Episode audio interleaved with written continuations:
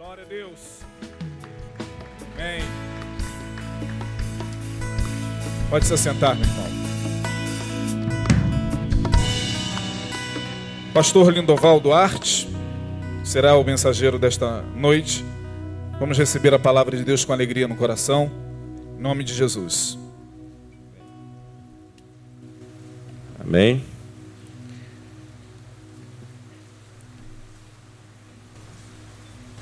Me organizar aqui. Que chuva, hein? Cântaros de água. Você não tem pressa nenhuma de ir para casa, ninguém quer se molhar, né? Esperar passar essa chuva, né? Esperar dar uma aliviada. Tá cedo ainda. Bem, tanta coisa para falar e tão pouco tempo para dizer. Vamos aproveitar bem esse momento, então, que a gente vai passar juntos. Bom, eu quero ler com você. Eu queria que você abrisse a sua Bíblia no livro do profeta Jonas. Mantenha ela aberta. E, e se tiver condições depois da gente ir vendo outros textos e permeando por outros textos, a gente vai vendo o que, é que vai dar para fazer aqui.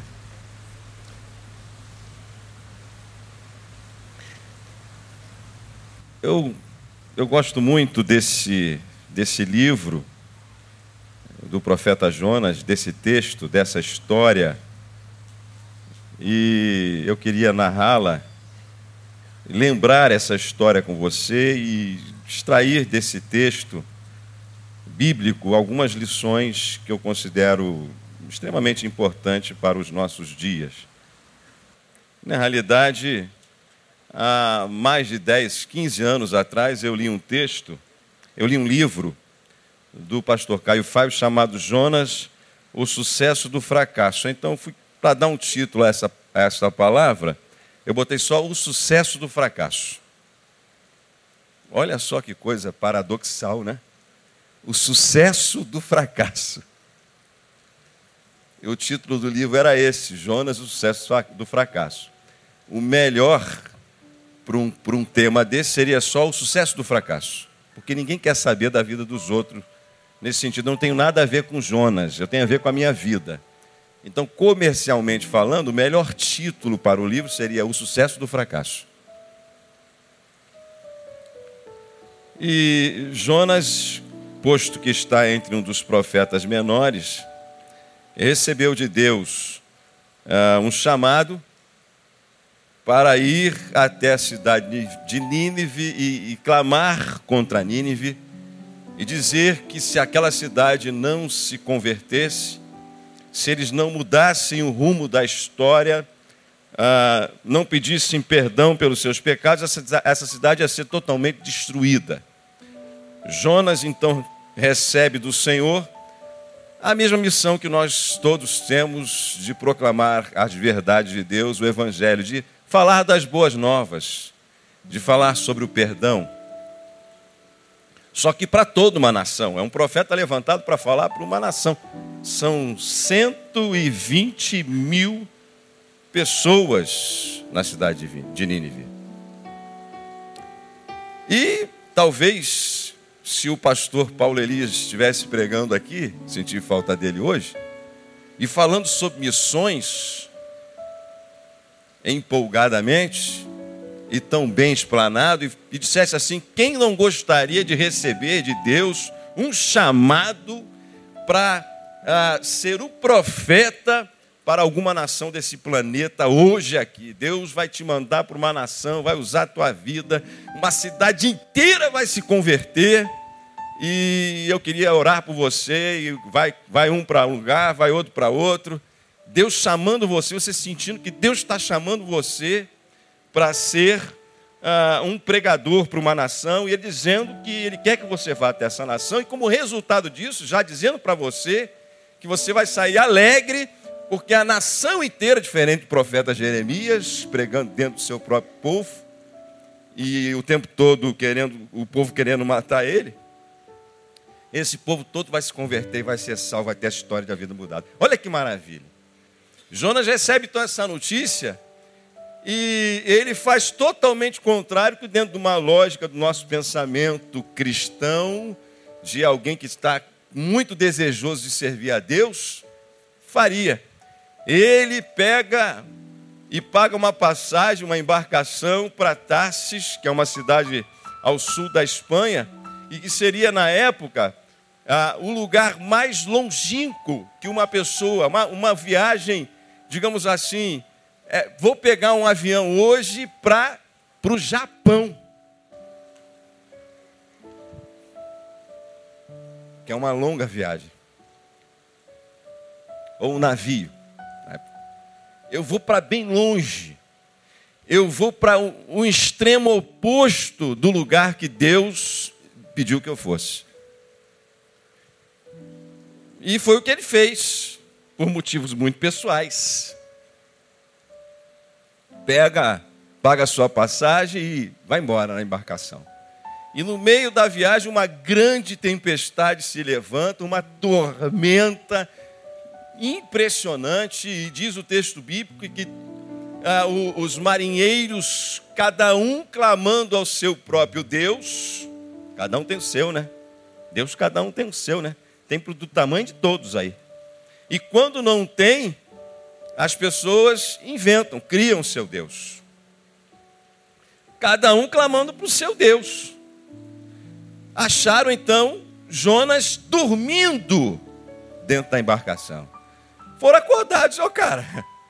Nós estamos aqui jogando tudo para fora, porque quando o negócio vai mal mesmo, a gente vai pegando as coisas que tem e vai jogando tudo para fora, jogando tudo dentro do navio para tentar aliviar um pouco a carga. E o navio quase se arrebentando, a embarcação quase se arrebentando, tu está aí dormindo, levanta e clama até Deus. Mas quem é, quem é você? De onde você vem? Qual é o teu ofício? De que povo é seu? De que povo? Ah, que Deus você serve? Aí Jonas, Jonas diz assim: Eu sou, eu sou hebreu, eu sou de Jesus, eu sou, eu adoro ao Deus Altíssimo, Criador dos céus e da terra, o que fez tudo isso, o que criou o mar, o que criou os céus, é esse Deus que eu adoro. Eu pertenço ao povo de Israel e isso tudo está acontecendo por causa de mim. Eu sou responsável por essas coisas. Então faz o seguinte: vocês me peguem então e me joguem no mar e está tudo certo. Tamanha era a indignação dele, preferia morrer a ter que pregar a palavra que Deus mandou para o povo de Nínive. Aí aquele povo ficou assim, os marinheiros, diz o texto, ficaram atemorizados. Meu Deus, o Deus desse, desse Jonas é muito poderoso. E aí eles fazem uma oração. E diz: Deus, desse profeta Jonas, nós estamos tentando de tudo, mas não está dando certo. Não, não, tem outro jeito, nós vamos ter que jogar esse, esse teu, teu filho, esse teu servo, fora da embarcação. Mas o senhor não fica zangado com a gente, porque ele já falou que tem que fazer isso, e a gente não tem outro jeito. E quando a gente não sabe, no desespero, ele disse que é para jogar, pegaram ele. Pode ler lá na história, está exatamente assim. Jogaram Jonas no mar. A Bíblia diz que um grande peixe veio engoliu a Jonas, diz que a tempestade parou, e a gente entende ao ler esse texto, no capítulo 1, a gente entende que ah, esses marinheiros tiveram, nesse sucesso do fracasso, a oportunidade de conhecer o poder de Deus, de conhecer o Deus Criador dos céus e da terra, porque cada um clamava ao seu Deus e não tiveram nenhuma resposta para aquela situação e para aquela tempestade. Mas Jonas não orou antes dos, dos marinheiros. Diz o capítulo 2 que, passados então é, três dias, três noites, dentro da barriga do grande peixe, Jonas então, depois de três dias, orou. E Jonas então orou assim: capítulo 2. Na minha angústia, clamei ao Senhor, e ele me respondeu do ventre do Seol, gritei, e tu ouvistes a minha voz, pois me lançastes no profundo do coração dos mares, e a corrente das águas me cercou, e todas as tuas ondas e as tuas vagas passaram por cima de mim. E eu disse: Lançado estou de diante dos teus olhos, como tornarei a olhar para o teu santo templo? As águas me cercaram até a alma, o abismo me rodeou, as águas, as algas se enrolaram na minha cabeça. Eu desci até os fundamentos dos montes. A terra encerrou-me para sempre com os seus ferrolhos, mas tu, Senhor meu Deus, fizeste subir da cova a minha vida. Quando dentro de mim, de mim desfalecia a minha alma, eu me lembrei do Senhor. E entrou a ti a minha oração no teu santo templo. Os que se apegam aos vãos ídolos afastam de, de si a misericórdia. Mas eu te oferecerei sacrifício com a voz de ação de graças. O que votei pagarei. Ao Senhor pertence a salvação. Falou, pois, o Senhor ao peixe, e o peixe vomitou a Jonas na terra. Bem, você já deve ter ouvido isso algumas vezes, já deve ter ouvido essa história. Alguém já disse que um, uma pessoa muito inteligente conversando com, com um matuto a respeito da sua fé perguntou: Você acredita mesmo nisso? Ele disse: Olha, meu senhor, olha, eu acredito tanto que se a Bíblia dissesse que uma sardinha tivesse engolido a Jonas, eu acreditaria mas diz que é um grande peixe. Não foi uma sardinha.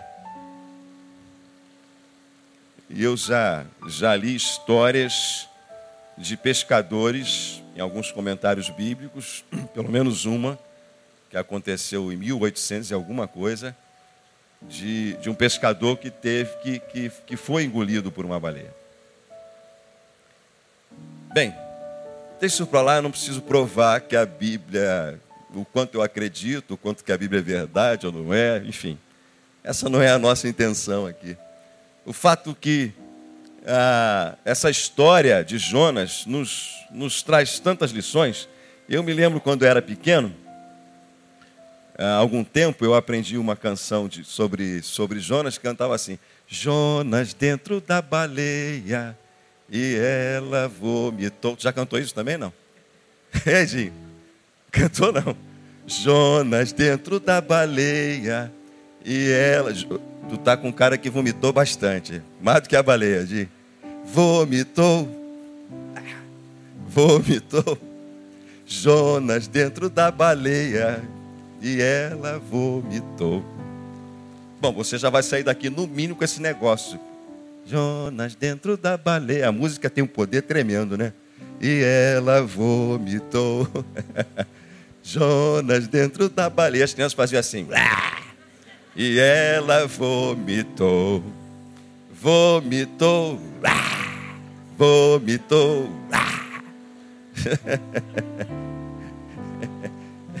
ah, não tem, eu nunca mais esqueci desse negócio. É, vomitou. Onde é que Jonas foi parar? Podia ter ouvido direito a voz de Deus. Mas nós estamos falando do sucesso, do fracasso. Vamos lá, que Deus nos abençoe. O, o que eu queria falar um pouco sobre essa história e essa narrativa bíblica que eu acabei de fazer é que nem todas as tempestades que cercam a nossa vida, nem todas as tormentas, elas são advindas do diabo. Rapaz, o diabo deve estar muito do deprimido no inferno. Porque tudo bota a culpa nele. O cara já está condenado. É que nem Fernandinho Beiramar. Trouxeram o cara para o Rio de Janeiro para julgar um crime que ele, como mandante, que ele mandou matar o pessoal dentro da cadeia. Mais 80 anos de prisão, foi isso? Mais 80, mas o cara já tem condenação, não precisava nem condenar mais, para ficar a vida inteira dentro da cadeia. É tudo bota na conta do cara. E ele, bom, fazer o quê, né? Diz que ele, eu li na reportagem, não se defendeu. Uma condenaçãozinha a mais, 80 anos a mais, a menos. Aí eu vi assim no, face, no Facebook, uma postagem de um, de um arquiteto amigo meu. Fernandinho Beiramar tirou 7.7, 7 ponto alguma coisa, se inscreveu para fazer teologia e será um novo, um futuro pastor.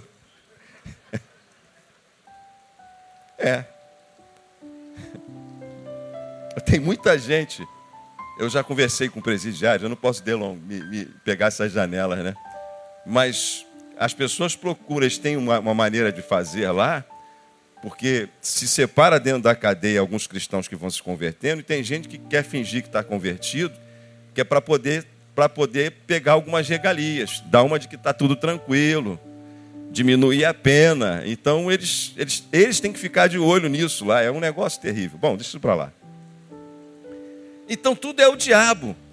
Essa tempestade descrita no livro de, de Jonas, que sobreveio sobre a vida de Jonas e de todos que estavam ao, ao redor de Jonas, dentro daquela embarcação, ela estava acontecendo por causa de Jonas, propriamente dito. O próprio Jonas diz assim: Olha, isso aí é por causa de mim. Eu estou fugindo desse Deus aí, porque ele, ele me deu uma ordem, era para ir para um lugar, estou indo para cá, sou eu. Eu sou o culpado. Então, há, há, há, muitas tempestades que acontecem em nossa vida, e como diz a Bíblia, e a gente, não, mas Deus é amor, está tudo certo. Horrenda coisa é, diz, está no Novo Testamento. Cair, Paulo diz isso, nas mãos do Deus vivo. Ele diz assim: ó, tudo que o homem semear, você fará. Ele diz isso para a igreja. Então, nem todas as tempestades da vida, nem todas as dificuldades que nós enfrentamos é o diabo, porque o diabo se levantou contra mim. Vou, é, o diabo se levantou, porque o diabo se levantou. Nós estamos aí fazendo a obra, o diabo se levantou, o diabo se levantou. Eu ouço isso toda hora. Às vezes, em se falando de tempestades, e você fica ouvindo aqui, além de não em algumas vezes não ser o do diabo, às vezes são, são tempestades naturais. É aquilo que você e eu temos aprendido repetidas vezes, vezes aqui. A dor faz parte da vida. Irmão, por que, que você machucou esse teu dedo aqui? Você tem esse dedo. Você machucou esse dedo e, e, e gritou, ai, mas a, porque a dor faz parte da vida. Há tempestades como essa que está acontecendo que fazem parte da natureza. E vai ser difícil deixar de acontecer. E você vai ter que aprender com essas tempestades e a crer que Deus está contigo diante dessas tempestades, ajudando você a enfrentar essas tempestades e saber que essas tempestades, como alguém colocou no Facebook para mim, são degraus para te fortalecer, são degraus para levar você a um estágio mais alto, mais profundo de comunhão com Deus, quem sabe. De maturidade com Ele. Então, há tempestades que são naturais, nem todas as tempestades são demoníacas, mas há tempestades demoníacas, e há tempestades como essa que é o Senhor mandando a tempestade sobre você. Há tempestades e tempestades. Aí eu fico, eu me senti tão tentado a, a, a separar isso daqui e, e fazer uma introdução. Isso é tão importante, tão importante. Lá em Romanos 16, 20, eu acho que foi daqui que tiraram isso, Romanos capítulo 16, versículo 20, a gente lê assim, ó. Como era 16, 20? É.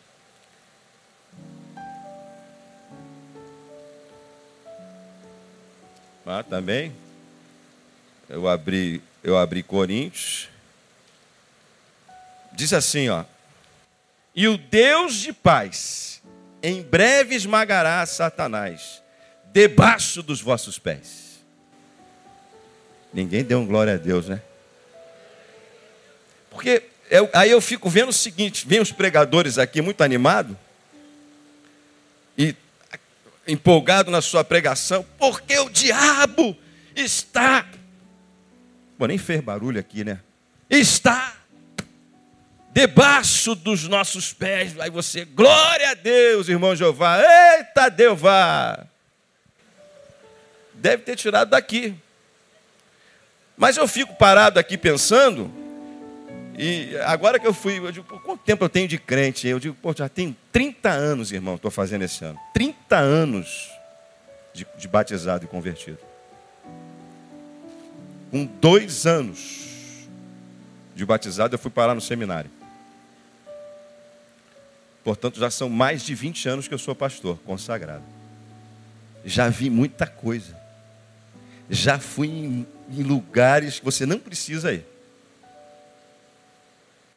Eu fico perguntando, bom, mas se o diabo está debaixo dos nossos pés, por que que Pedro, e ele passou por algumas experiências, diz assim, sede sobre vigiai, porque o diabo, vosso adversário, anda ao vosso derredor, bramando como leão, procurando a quem possa tragar.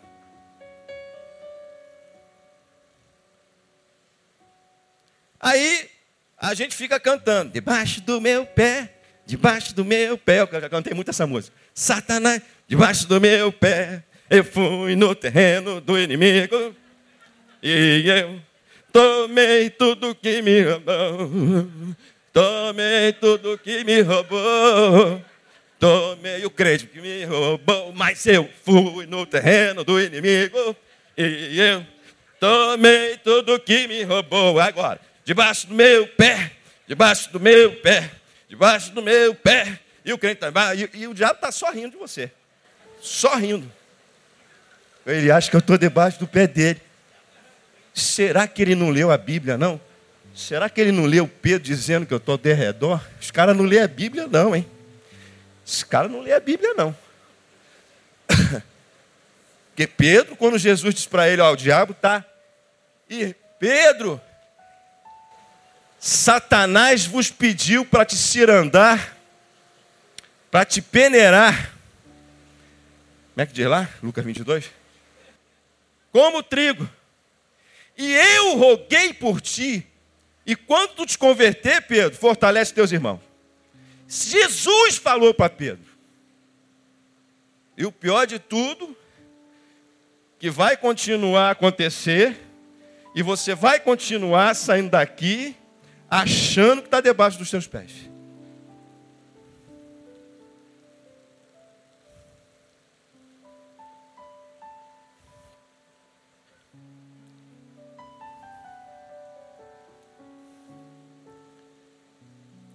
Trabalhar na obra de Deus só dá uma sensação que parece, parece que nós entramos numa guerra espiritual.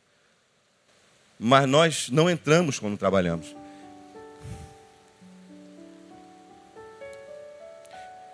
Quando é que começa a guerra espiritual?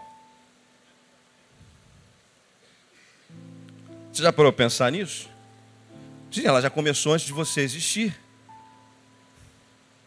Essa guerra já começou, essa guerra é uma guerra entre Satanás e Deus antes de você existir.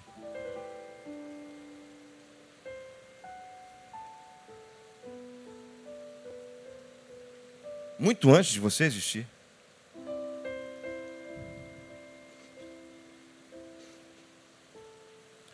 Agora, Jonas não disse assim: o culpado são vocês. Ele não disse é o diabo. Não, ele disse assim: sou eu. Eu.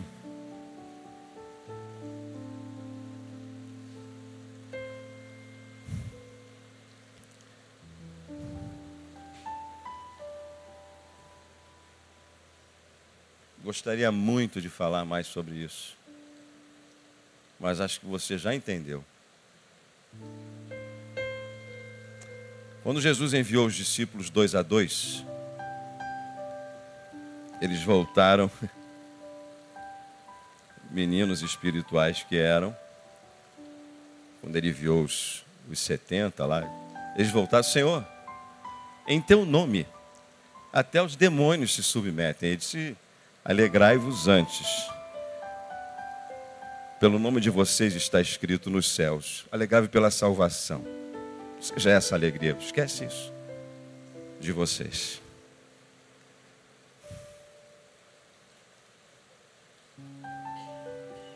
A gente precisa deixar de ser menino, irmãos.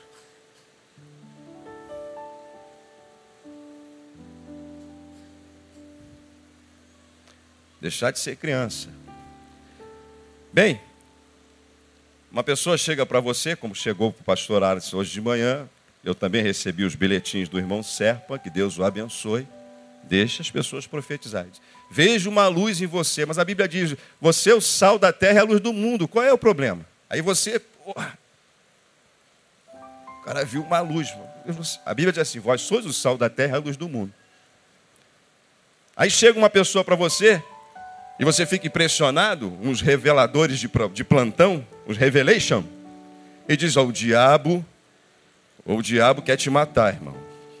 Vai querer te matar essa semana. Ele quer te matar sempre. Ele veio para matar, roubar e destruir. Deixa ele fazer o trabalho dele. Faça o seu. Aí você, ah, meu Deus, e agora? E agora, porque a Bíblia diz que maior o que está em vós do que aquele que está no mundo. Mas já está tudo escrito, irmão. É só você crer.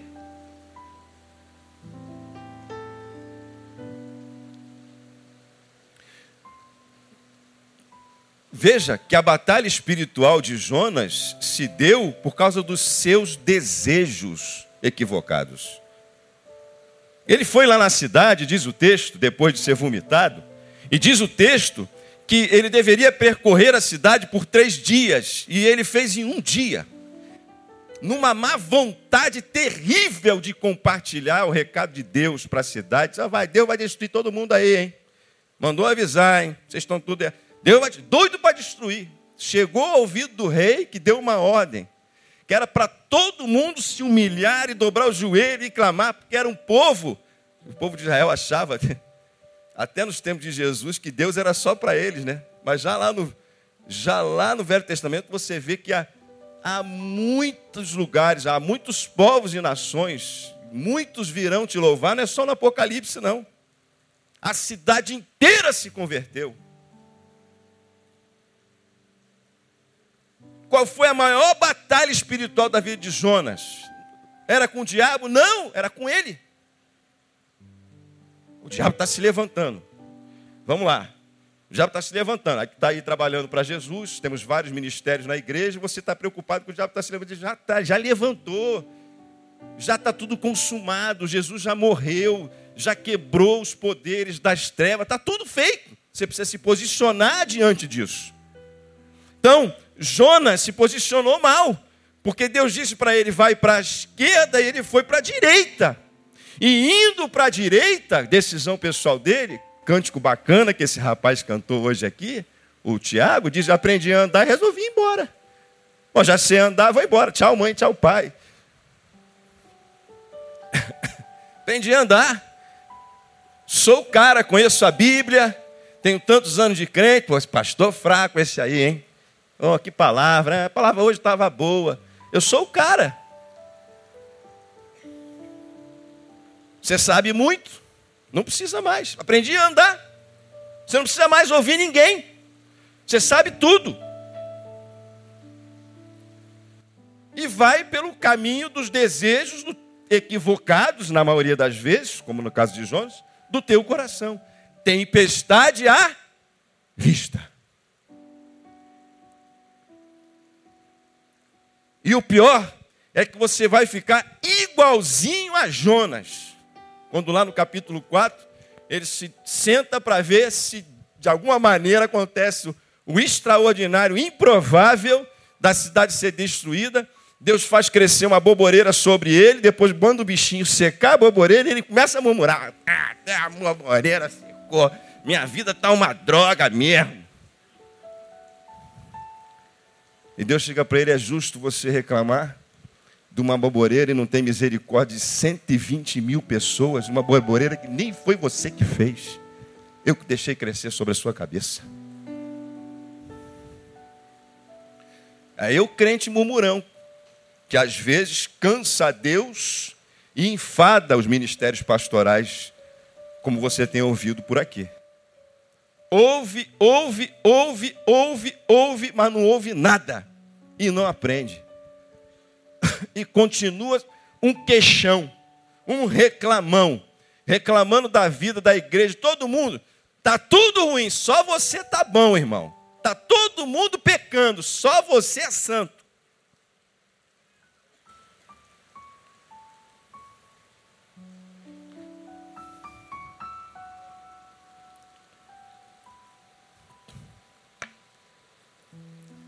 Reveja esses conceitos espirituais, porque você não ficar à mercê de, de meia palavra aí que é, que é lançada sobre você nos bastidores.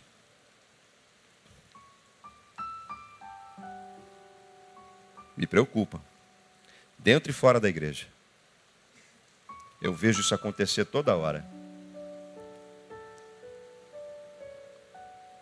com pastores, com líderes, com membros, toda hora.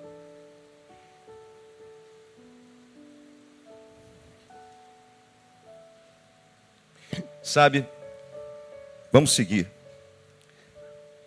Ah, Senhor. Deixa eu traçar um paralelo. Deixa eu traçar um paralelo que Jesus traçou de, entre Jonas. Antes de seguirmos, a gente vai aproveitando o tempo. Terminou o tempo, eu paro. Outro dia, quando eu voltar a pregar, se Deus disser, fala sobre esse assunto, eu volto e termino de pregar isso aqui. Porque se parasse aqui, já estava bom, para mim já estava bom. Se você saísse daqui, recebesse essa palavra, saísse daqui com menos medo do diabo, com menos medo de Deus, se posicionando diante daquilo que você é, daquilo que você sente, porque somos atraídos e engodados, diz Tiago, pelos nossos próprios desejos. Tudo que o diabo faz é só te dar o material daquilo que você já está dentro do teu coração. Ele te dá material para você construir os teus desejos. É só isso.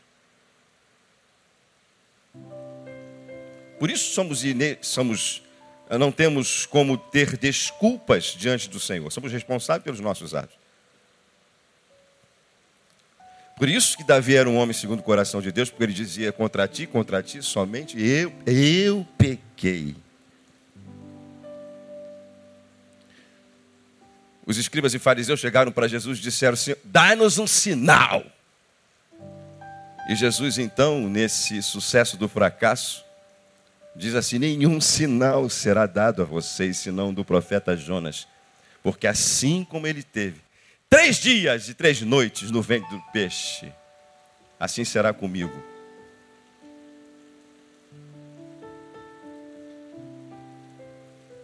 Então, Deus, quando tem os seus filhos, quando trata dos seus filhos com tempestade, com engolido pelo peixe, Jesus pegou o exemplo do profeta Jonas e transformou, usou esse exemplo com a sua própria vida. Usou o exemplo negativo de Jonas para a glória do nome de Jesus, de Deus.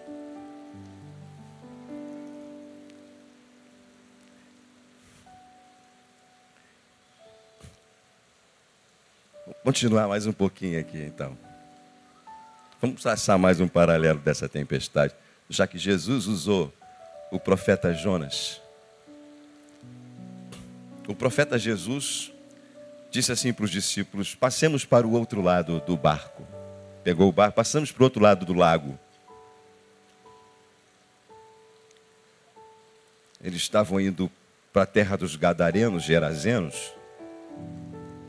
E Jesus está dormindo no barco, exatamente, exatamente, paralelamente, como Jonas dormia no barco. e há uma grande tempestade, os discípulos, mestre, não te incomoda conosco? Claro que eles não falaram assim, mestre, não te incomoda conosco, estamos a perecer. O barco está quase afundando. Jesus então levanta, repreende o mar e o vento e diz assim: Homens de pouca fé, por que duvidaste? Bom? Jesus também estava descansando no barco. Jonas também estava. Mas para caminhos diferentes. Dizem alguns estudiosos que é impossível que aquela tempestade fosse uma tempestade provocada pelo diabo. Uma tempestade espiritual fora do comum. Diferente das demais. Já li sobre isso. É possível que sim. Porque Jesus estava indo para Gadara libertar aquele homem que nenhuma corrente podia prender, nenhum grilhão prendia aquele endemoniado que vivia nos sepulcros. Jesus foi para lá, lembra do texto? E foi direto para a libertação dessa pessoa.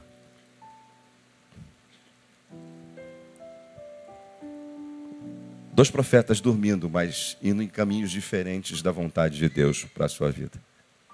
O profeta Jesus e o profeta Jonas. Os marinheiros e os discípulos lá aprenderam a mesma lição como descansar numa grande tempestade, quando se conhece o Deus Criador dos céus e da terra, ou quando esse Deus Criador dos céus e da terra, como leu Isaías, que quando alguém diz assim, vamos, abra a Bíblia em Isaías, eu penso que vai falar Isaías, eu penso no Isaías.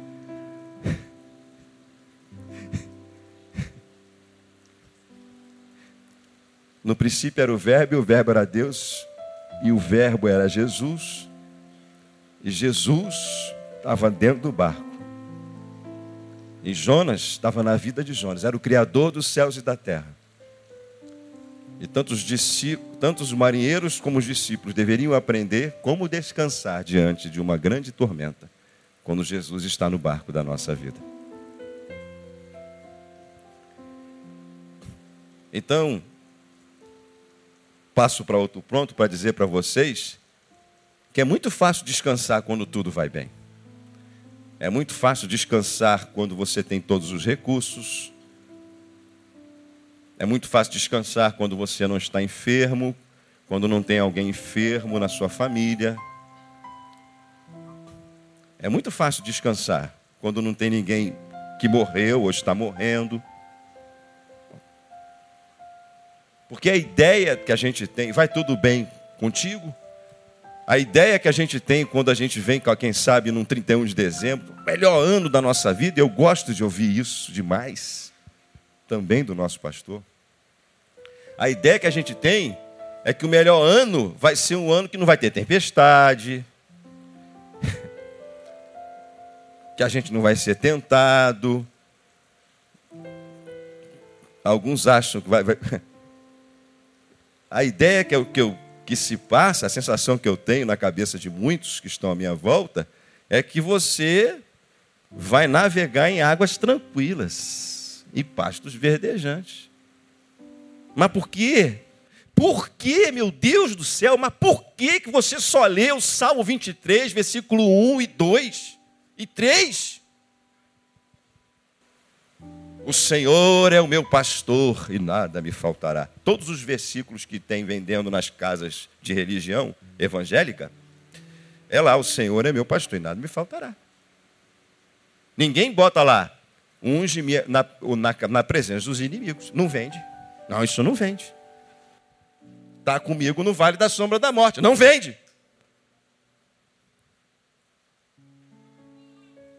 Você, a sensação que eu tenho quando alguém chega aqui e diz pela fé e deseja, e é bom isso, algo que vai ser o melhor semana da tua vida, bênção da tua vida, é que você só leu o Salmo 1, 2 e 3. E é verdade. O Senhor é o nosso pastor. Pastos verdejantes, águas tranquilas, refrigera a nossa alma, mas também está conosco na presença dos inimigos, está conosco no vale da sombra da morte, no vale da enfermidade, da adversidade. E habitarei na casa do Senhor por longos dias, ou seja, depois que tudo acabar, a vitória final é nossa. Mas a gente só pega um pedaço, a gente só lê um pedaço, a gente só ouve um pedaço, e quem dera se ouvir só um pedaço mas não houve.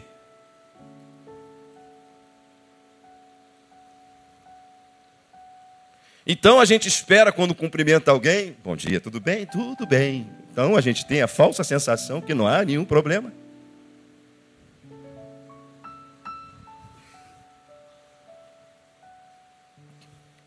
Eu vi uma, uma historinha que pediram para alguém, para três grandes artistas desenharem a paz. E aí diz que um dos pintores desenhou um mar imenso, tranquilo, gaivotas. O outro desenhou um, um pasto com árvores frutíferas, aquela coisa, os animais comendo. E o outro desenhou um mar em tormenta batendo sobre a rocha com nuvens escuras um barco quase indo a pique e ganhou o prêmio do, da arte sobre a paz. Perguntaram, mas por quê? Ainda foram lá, disse, olha só, no meio dessa tempestade, tem dois passarinhos alimentando seus filhotes. Tem vida no meio dessa tempestade.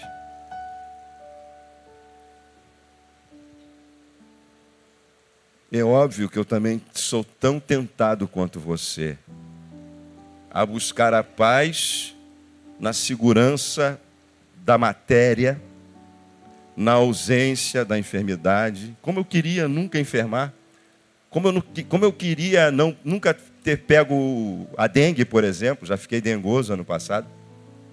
Horrível. Mas um mosquito me pegou e eu fiquei com dengue, irmãos. E eu tive que tomar soro. Eu fui no hospital três, quatro, cinco vezes. E eu estou lá na fila do hospital, sentado com todo mundo. Sabe o que eu gosto no hospital? É hospital, não tem religião, né? Pô, não tem, cara. Tu tá lá, tá lá o macumbeiro, tá o espírita, tá o evangélico, tá o católico, tá todo mundo, irmão. Religião. A única diferença está na fé que você traz dentro do teu coração, que ninguém vê, na maioria das vezes, ou ninguém tem como dimensionar, a não ser o próprio Senhor Jesus. Bem, vamos aqui uma parte evangelística desse, dessa palavra de desta noite. Quando você não conhece a Deus Todo-Poderoso, qualquer Deus serve. Mas não é qualquer Deus que acalma alguns tipos, como esse, de tempestade. Sabe? As pessoas. Você, dá uma olhada no nos evangelhos, vê quando Jesus curava alguém. Eles faziam de tudo para descredenciar Jesus. Uma coisa é o cara estar tá com febre, é orar pela, pela, pela, pela sogra de Pedro que está com febre, né? O pessoal diz que ele negou a, a, Jesus por causa disso, curou a sogra dele. Pessoal que não gosta de sogra, tem nada a ver. Uma coisa é, é, é curar, agora outra coisa é dizer, Lázaro, sai para fora, depois de morto quatro dias. Irmão, que Deus é esse? Quando Jesus pediu, deu ordem, vento, mar, cala-te, e imediatamente cessou a tempestade, mas que homem é esse que até o mar e o vento lhe obedecem? Ou o vento e o mar, tanto faz para mim. Que, que é esse cara? Que Deus é esse? Que Jesus é esse? Agora, quando você não crê em Jesus como Filho de Deus, como aquele que se fez carne, como Deus Criador dos céus e da terra, qualquer Deus serve, qualquer reza serve, qualquer simpatia serve. E era aquilo que estava acontecendo lá no, no navio, no barquinho. Clama teu, fulano, clama teu Deus, clama teu Deus, clama teu Deus, clama teu Deus. Tem um cara aqui parado. Ô cara, clama teu Deus aí. Vamos ver quem é que ouve.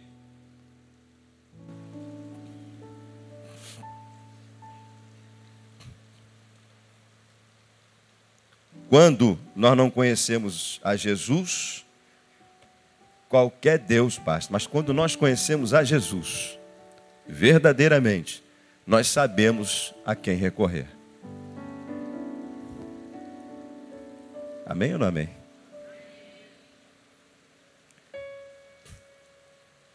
Então, olha só. Jesus disse assim: parábola da, da viúva importuna.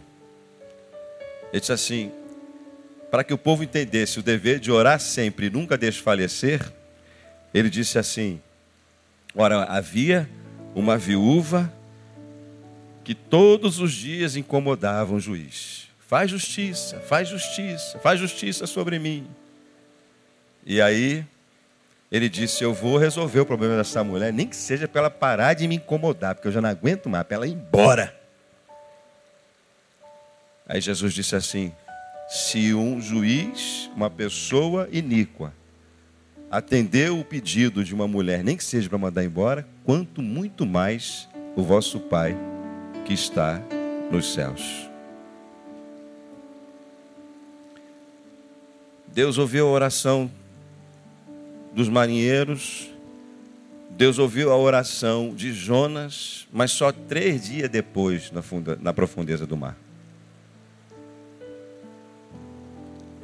Talvez a única coisa que esteja faltando seja você clamar, mas clamar como Jonas clamou. Clamar pedindo a misericórdia de Deus, clamar se quebrantando diante de Deus.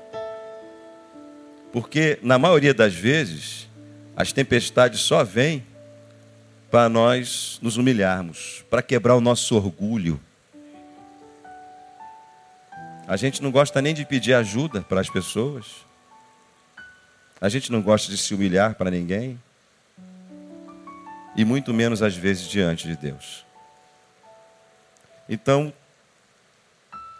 na maioria das vezes, a única coisa que está faltando é você quebrar o seu orgulho e clamar a Jesus.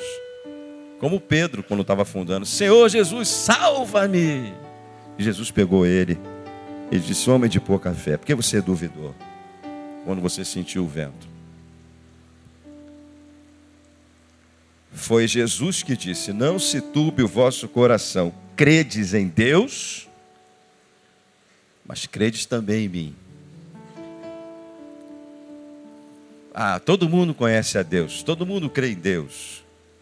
O Tiago diz assim: você acredita em Deus? Então, os demônios também creem e estremecem. Qual é a diferença?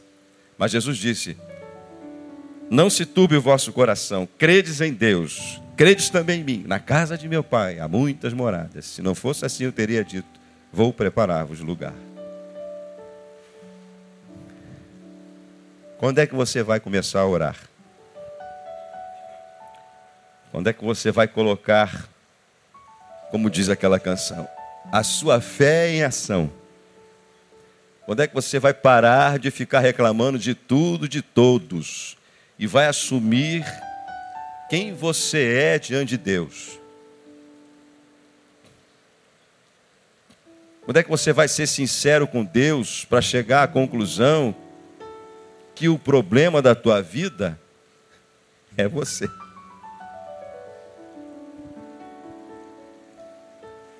Como Jonas fez. Como Jonas fez.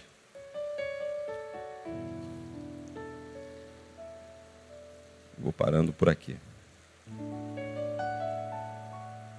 Como eu gosto dessa história. Como eu gosto dessa história. Como ela me ensina. Como ela me abençoa.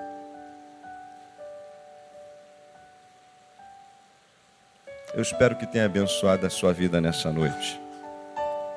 Sinceramente, eu espero.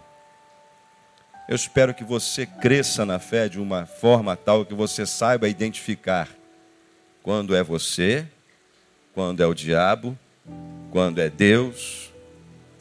Eu espero que você não fique à mercê de palavras que são largadas ao vento, aos teus ouvidos, pelos profetas visionários desse tempo quando já está tudo escrito aqui. Quando Jesus já disse, já está consumado. Não se impressione. Espero que você tenha entendido pelo menos isso. E que você clame. Esse é um momento de clamar, como diz Jeremias 33, 3: Clama a mim e responder-te-ei, se é que já não respondeu, e anunciar-te-ei coisas grandes e ocultas e firmes que você não sabe.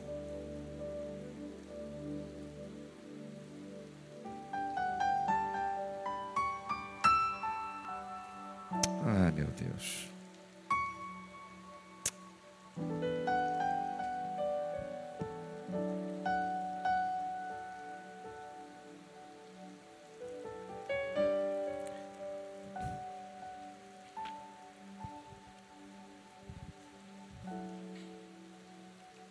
Você está pronto para orar?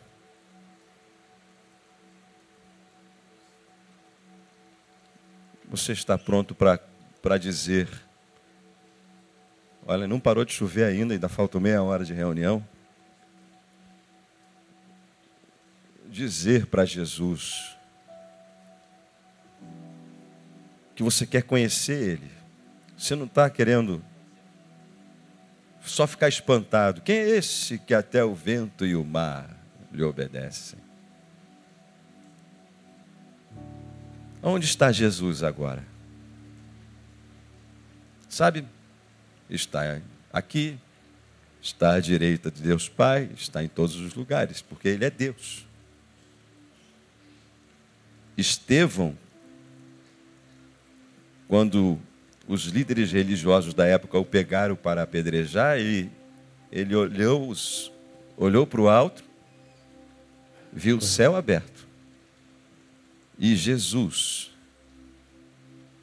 à direita de Deus Pai. E apedrejaram ele e ele morreu.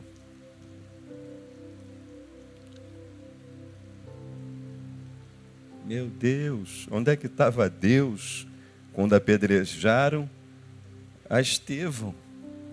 Um homem cheio de fé, diz a Bíblia, que estava fazendo muitos, pelo poder de Deus e da fé, prodígios e milagres. Um homem íntegro, reto, um homem abençoado. Onde é que estava Deus quando não estava vendo Estevão morrer apedrejado? Sim, estava vendo. Ele estava, Jesus, em pé diz o texto. Esperando mais um que não era digno de estar aqui nesse mundo.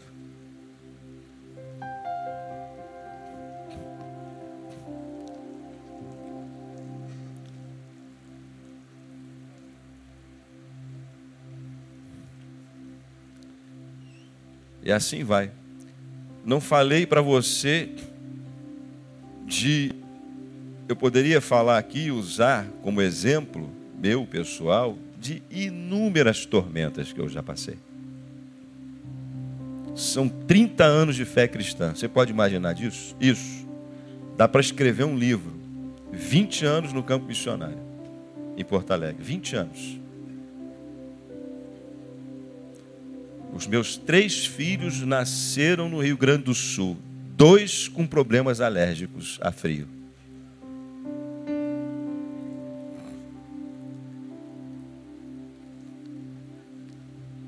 Fiquei tentado agora a contar uma historinha. Aí eu dizia assim para Deus: Pô, só é demais, só me manda para um lugar frio, eu detesto frio. Parei de murmurar, evidentemente, ao longo desses 20 anos. Quando eu vi a Sibéria 30 graus abaixo de zero, eu digo: Deus, está quente aqui, me deixa aqui. Porque eu conheço o Senhor. Se eu só de brincadeira me manda para um lugar desse que cai neve, pô, aí não dá. Está quente, aqui está quente. Um grau, No outro dia, saiu no Facebook. Pedro estava aqui no congresso, Pedro, num congresso. Aí ele estava cantando assim, que Deus, a música era, tu é, tu é o meu respirar, é minha respiração, tu és meu respirar. E aí tiraram a foto, ele estava assim, e a frase em cima. E uma vez, o Pedro tem, tinha, né? Aqui não se manifesta tanto assim todas as ites, laringite, rinite, bronquite. E às vezes vinha as três. Eu me lembro uma vez de madrugada, Eu estava dormindo, você sabe como é que é pai. Eu, eu, eu, eu apago quando eu estou dormindo, mas o meu espírito está sempre alerta. E de madrugada eu vi o Pedro tossindo, e eu estava dormindo no meu sono profundo, e eu sabia que aquela tosse era algo muito sério. Peguei o nebulizador, botei o nebulizador, segurei o nebulizador dele, mas eu vi que o nebulizador não ia adiantar, ele já estava ficando roxo em menos de cinco minutos. Bronquite e laringite, ou seja, tranca a traqueia e os brônquios. Aqui, ó. Não é isso? Falei certo, doutor? Doutora Alcineia. Quase doutora. Peguei ele, liguei para um táxi, que lá é muito mais rápido do que aqui. Em menos de cinco minutos o táxi estava na minha porta e o hospital fica como daqui, no Carrefour. Poderia levar a pé. Levei meu filho, quando eu cheguei, todo mundo viu, corre direto para. Pra... Corre com ele. Botaram meu filho no oxigênio com, com aquelas adrenalina, com remédio. Aí meu filho disse assim, quando ele respirou, ele disse assim: Obrigado, pai. Muitas tempestades. Aí ele cantou assim. Deixa eu me concentrar. Eu não ia nem fazer isso. Eu ia dizer que eu não falei nada, né? Tem do passado, do presente, do futuro, irmão. Que as tempestades fazem parte da vida. Ele cantou assim, depois que voltou a respiração. Um cântico do HCC. Ele cantou sozinho. Tinha lá seus 10, 9, 8 anos de idade. Sim, com certeza, meu Senhor aqui está pois eu sinto a sua graça, seu poder refletida em cada face aqui, sua glória posso ver. Sim, meu Senhor aqui está.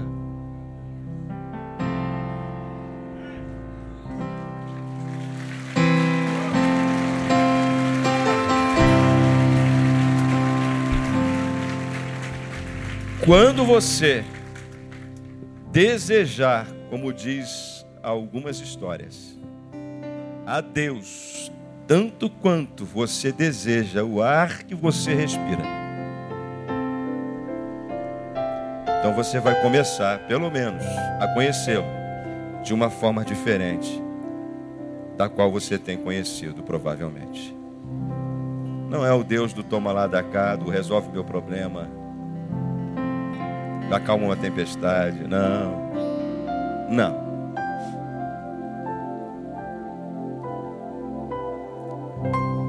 Eu queria então orar com você. Eu quero orar com você que entrou essa noite. Você que não se considera evangélico. Talvez de religião nenhuma. O fato de você não acreditar em Deus, no diabo, não muda em nada, porque ele não deixa de existir porque você não acredita. Se alguém não me. Eu tenho bilhões de pessoas que não conhecem você nem a mim. Não sabe nem que você existe, mas você não deixa de existir por causa disso. Você existe. Então, seria muito bom que você dissesse para Jesus que aquilo que você tem de melhor é a sua vida. E que nesse clamor você, como Jonas clamou e foi liberto da morte, que seja a libertação da tua alma, da tua vida, a entrega da tua vida nas mãos desse Deus que criou os céus da terra e que te criou, e que é o Senhor e tem o controle de todas as tempestades que possam existir, provocadas por você, pelo teu mau direcionamento de vida, porque com Deus até o fracasso é sucesso. Para terminar o que nós começamos. por incrível que pareça, com Deus, até o fracasso é sucesso. Se você quer, de alguma maneira, consagrar essa tua vida a Deus dessa forma, você foi tocado por Ele, que está aqui, que está à direita de Deus Pai,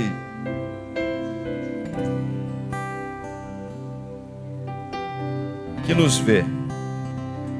Eu vou pedir só que você não venha aqui na frente, só fique em pé no lugar onde você está, dizendo: Eu entrego a minha vida a esse Deus, a esse Jesus. Eu quero conhecê-lo mais profundamente. Enfim, faz a tua decisão, é a tua oração. O Jonas só orou depois de três dias para a gente orar junto. Para você que entendeu, é entre você e Deus. Só fique em pé no lugar onde você está, dizendo: É isso que eu quero, Deus. Eu hoje, hoje eu quero dizer para o Senhor que o problema sou eu, não é meu pai, não é minha mãe, não é meu vizinho, não é meu irmão. Senhor, o problema é comigo, eu vou resolver entre eu e o Senhor. Sei lá.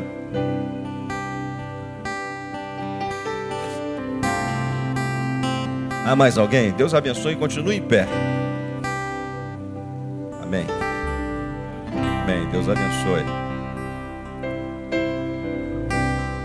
Amém. Valeu. Deus te abençoe, irmão. Amém. É, é Jeová. É entre você e Deus, irmão.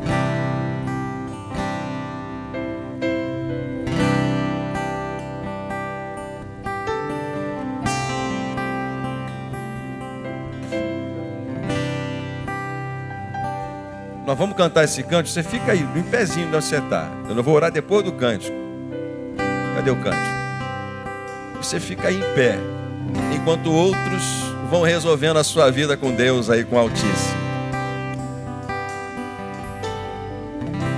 Entre você e Deus.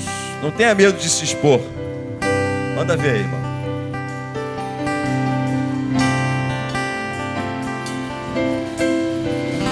Aleluia.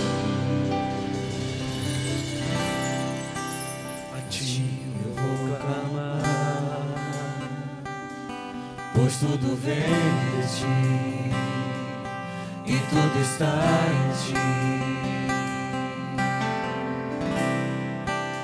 Por ti vou caminhar, tu és a direção, tu só a minha. Tudo pode passar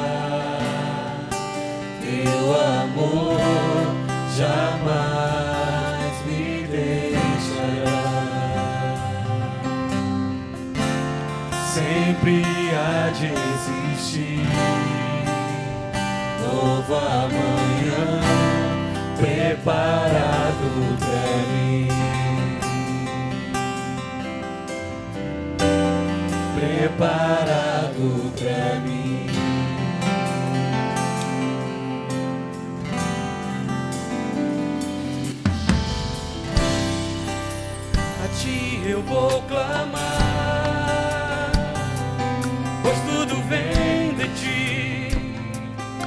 tudo está em ti. Por ti vou caminhar, tu és a direção,